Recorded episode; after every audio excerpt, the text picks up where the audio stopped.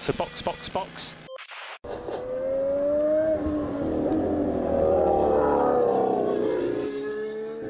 Dia! Sejam bem-vindos ao sprint de notícias do Box Box Box, sua pílula diária de Fórmula 1 para acelerar o seu dia.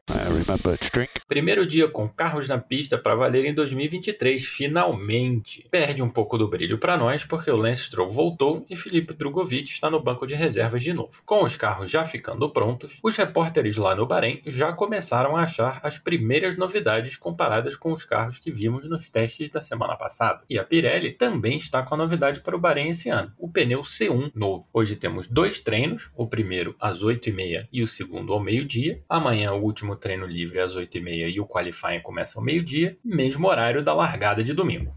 Eu sou Felipe Junqueira e este é o Sprint de Notícias de hoje.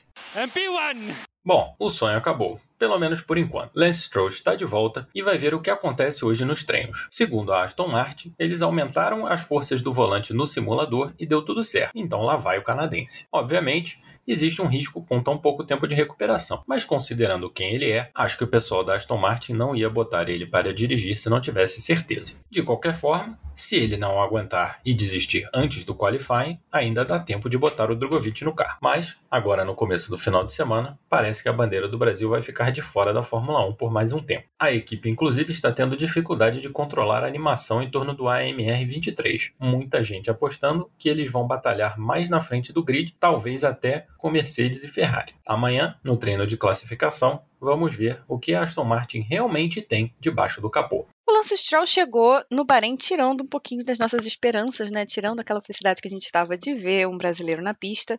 Mas é muito importante destacar que ele se recuperou muito rapidamente. Foi feita uma microcirurgia no punho dele. Parece que está tudo bem com o canadense, então ele vai para a corrida normalmente. Vamos ver como ele se sente. Eu, pessoalmente, tirando o fato de que, claro, queria ver o, o Drugo na pista, eu acho uma temeridade colocar uma pessoa que se machucou, que fraturou o punho na semana passada para correr. Mas ele tá seguro, a Aston Martin tá segura, a Fórmula 1 liberou, então só torcer para que não tenha uma piora ou uma nova lesão em cima da, da que já existe. A Aston Martin está muito feliz com o carro, mas estão tentando esconder. A Mercedes, na verdade, o George Russell, falou que a briga na primeira corrida vai ser Ferrari e Aston Martin e a Red Bull vai ficar lá na frente. Pode ser aquele jogo de empurra que a Mercedes adora fazer para tirar um pouquinho do foco dela? Pode, pode sim. Mas a Mercedes realmente não tá com um carro, pelo menos não parece estar com um carro tão forte quanto eles esperavam, inclusive inclusive, ou quanto eles queriam. Pode ser realmente que a Aston esteja ali brigando com a Ferrari, mas a gente também não viu nada uh, real da Ferrari no final de semana, assim como não vimos nada real da Red Bull no, no final de semana de testes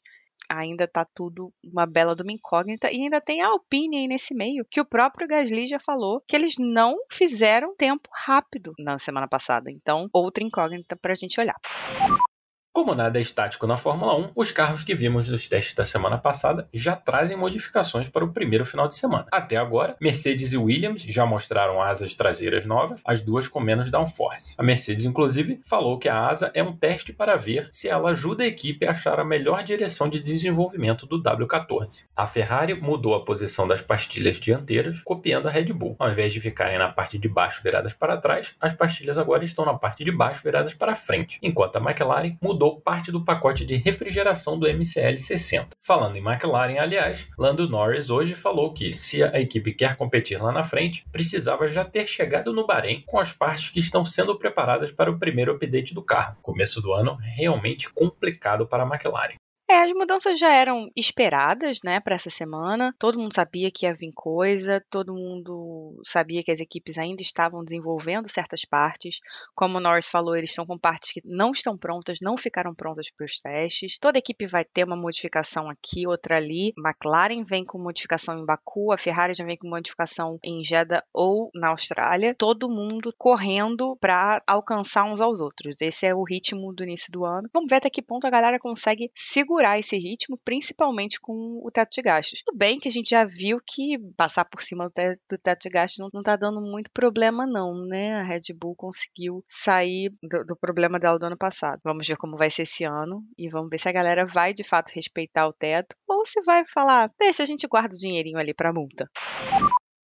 E não são só as equipes que trazem novidades. O pneu duro para esse final de semana é o C1 novo, que é um composto entre o C0, que era o C1 no ano passado, e o C2. Na corrida de 2022, só sete pilotos usaram o pneu duro, incluindo os dois pilotos da Mercedes, que se beneficiaram do duplo abandono da Red Bull para ter um resultado melhor do que deveriam. Então a Pirelli está trazendo um composto um pouco mais macio, mais fácil de trazer para a temperatura de uso, e a intenção é que as equipes tenham mais opções estratégicas para a corrida. É a primeira mudança depois de um ano inteiro estudando os pneus de 18 polegadas. Vamos torcer para que a Pirelli tenha acertado e as estratégias no domingo tenham mais variação. No ano passado, o grid todo fez uma última parada quando o Gasly abandonou e entrou o safety car. O único a não parar três vezes foi o Schumacher com a Haas, mas a estratégia de duas paradas fez ele cair para 11 no final da corrida. A maioria das equipes, incluindo a Ferrari que ganhou com Leclerc, fez três stints de macio e um de médio. Mercedes, Alpine e McLaren usaram a estratégia arco-íris, botando os três compostos e repetindo o macio para o último stint, enquanto a Red Bull, antes de abandonar com os dois carros, também tinha parado três vezes, com os mesmos pneus da Ferrari, mas com o stint de médio sendo o segundo, não o terceiro. Será que vamos ver mais uso do pneu duro novo e, consequentemente, menos pitstops esse ano? Hoje, talvez, já teremos uma ideia melhor de como vai ser a estratégia para o resto do final de semana, após os dois primeiros treinos livres. Os pneus do ano passado foram muito criticados pelos pilotos. Teve muito problema problema de, de substerço, né, do carro saindo de frente. Muita gente reclamou e a Pirelli está tentando resolver esse problema. Então vamos ver se dá alguma,